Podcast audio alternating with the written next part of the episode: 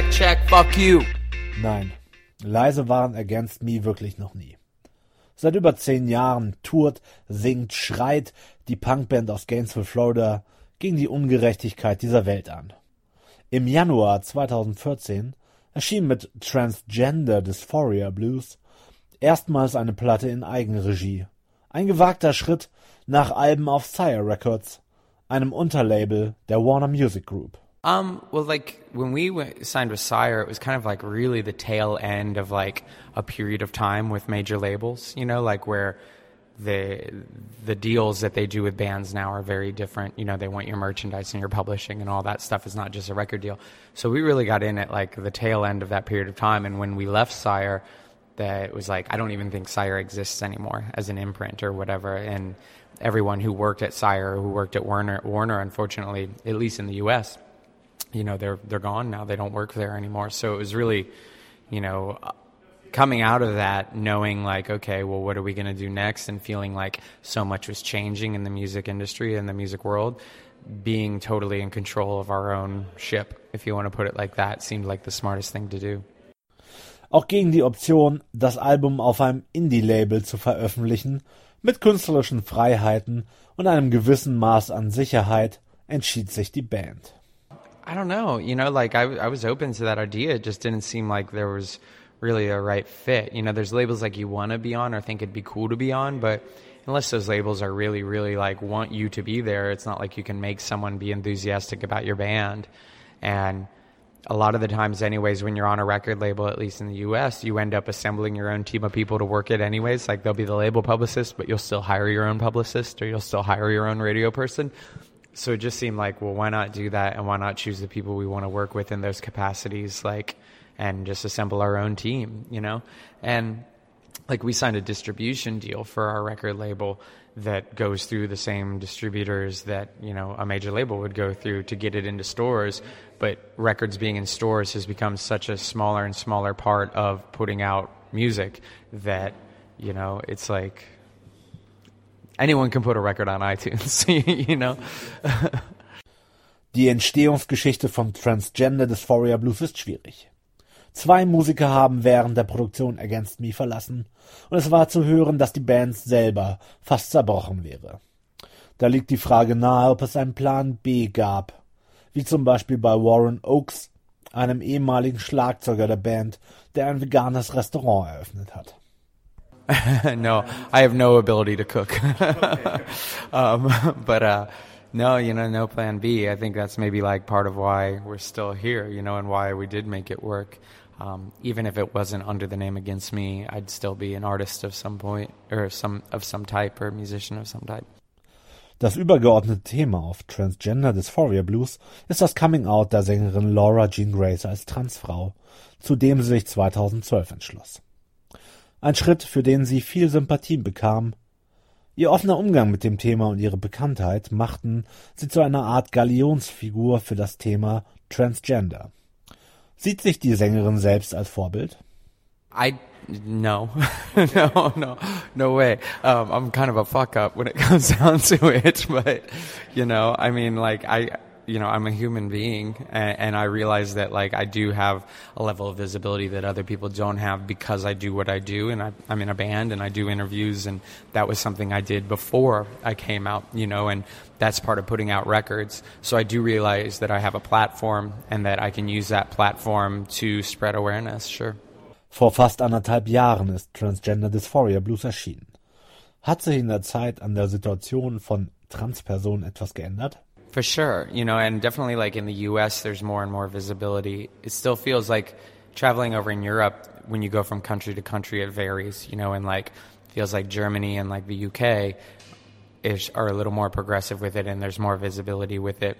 But then, like the further east you go, the like less and less visibility there is, you know, and that's just where it is, where it's still like a new issue in some places or um, a new new movement, if you want to put it like that, you know. Die Öffentlichkeit, die Laura Jean Grace, aber auch Künstlerinnen wie Life of Agony Sängerin Mina Caputo generieren, hilft dabei, das Thema Transgender in der Gesellschaft zu etablieren. I think that I mean that kind of visibility, of course, it helps. Yeah, no, no worries, no worries. Um, I mean, especially like you know from my own experience with Mina Caputo, who was very inspiring to me and someone who I saw come out before I came out. You know, and I think that that stuff just kind of builds momentum. You know, where like you have people empowering other people to do that. You know, and and show them that it is possible or what is possible. Um, so the more and more examples of you, that you have, and the more different kind of variations you have on that, the better it is overall for everyone. Besonders mit ihrem ersten Album Reinventing Axl Rose spielt sich die Band zu einem Liebling der Punk-Szene. Diese Zuneigung schlug aber erst mit dem Wechsel zu Fat Wreck und dann mit dem Wechsel zu Sire Records schlagartig um. Well, you know, I think that if it weren't for the backlash we experienced when we went to Fat, that we would have forever probably stayed indie. It was having gone through that experience where like, well, we're just moving from one indie to another and having people be upset about it. Then it was just kind of like, well, screw you, you know, like then we're just going to do whatever we want to do, you know, like and whatever seems right. Um, because it was just like, it was stupid and the, and it kind of re- exposed that kind of, uh, hypocrisy, you know, and, and that like lack of logic that was going into it, you know, especially when because when we signed to Fat Records, we were like met with violence, you know, like physical violence, which was just like so eye opening of an experience that then, you know, it, it changed my perspective on it. And I think that if, when we would have moved to Fat, if that wouldn't have happened, we would have never signed to a major label. We would have just stayed probably indie forever. Songs wie Drinking with the Jocks vom aktuellen Album hören sich da wie eine Abrechnung mit alten Kritikern an. Sure, yeah, and just like in general, like finding, eh, you know, and that was the other side of it too. Of like, you know, you have that hypocrisy when we signed to like an indie label and experience backlash, and then also like feeling like that the punk scene you were surrounded with in certain aspects at certain times really stood for nothing that I wanted to be a part of, anyways. You know, that there was like rampant sex sexism and and like you know really like thinly veiled racism or homophobia and stuff like that and not things that I ever wanted to to see, you know, like or be see in the punk scene, you know. So, um I don't know, like, but the punk scene is so like there's so many different areas of it, and there's so many different like subsections and stuff like that, and and it's also changed so much since back then, you know. Nach schwierigen Zeiten mit der Punkszene scheint sich diese Beziehung mittlerweile aber wieder normalisiert zu haben. in the States? I mean, great, I assume. I don't know.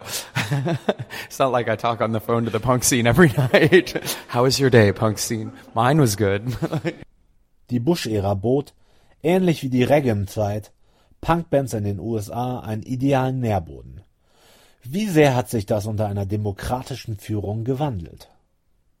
You know, it's, I, I think that the the difference between Bush and Reagan was specifically 9/11, and that I think that you would have had a much stronger protest movement against Bush were there not 9/11 and like things like Homeland Security and all that stuff because people were really afraid.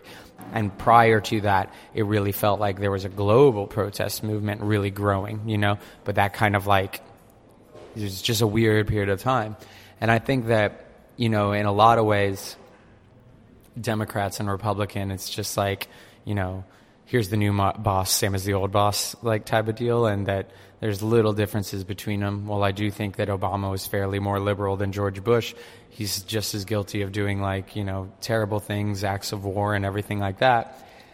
I do think like symbolically, an African American president being elected in the U.S., regardless of their politics, is is something, you know, is a sign of the times, is representative of progress in the way people think, you know, when considering a hundred years earlier there was still slavery, you know, almost like, so there's that. And I think that because of that too, you know, like that it was, tr- it's tricky to, I don't know, not tricky, but, uh, I think it was like, it changed the way people perceived the politics and protested against it.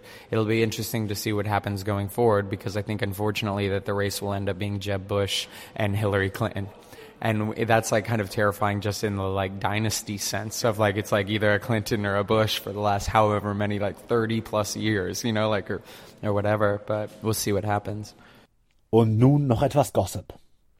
Wer Laura Jane Grace auf Instagram folgt, hat ihre Kollaboration mit Miley Cyrus mitbekommen Wie kam diese zustande? yeah, it was it was crazy. She has this like um she has a charity called the Happy Hippie Foundation, and uh, the charity mainly focuses on youth homelessness. Um, and so she invited me and a couple other people out to her house in LA, and we all got together and just like played songs and filmed it. And it's supposed to be released within the next couple of weeks. And uh, yeah, I mean, it was all for charity. Like all the proceeds raised from it are going to a great cause, but it was totally a surreal experience. It was the weirdest thing ever. but it was cool. She was like super nice and super hospitable, and like we played an Against Me song together for it, and just like it was rad. Transgender Dysphoria Blues von Against Me ist im Januar 2014 auf Total Treble erschienen. Die Band ist im August wieder in Deutschland auf Tour. Außerdem verriet Laura Jane Grace, gerade mit dem Mischen eines Live-Albums mit 23 Songs fertig geworden zu sein.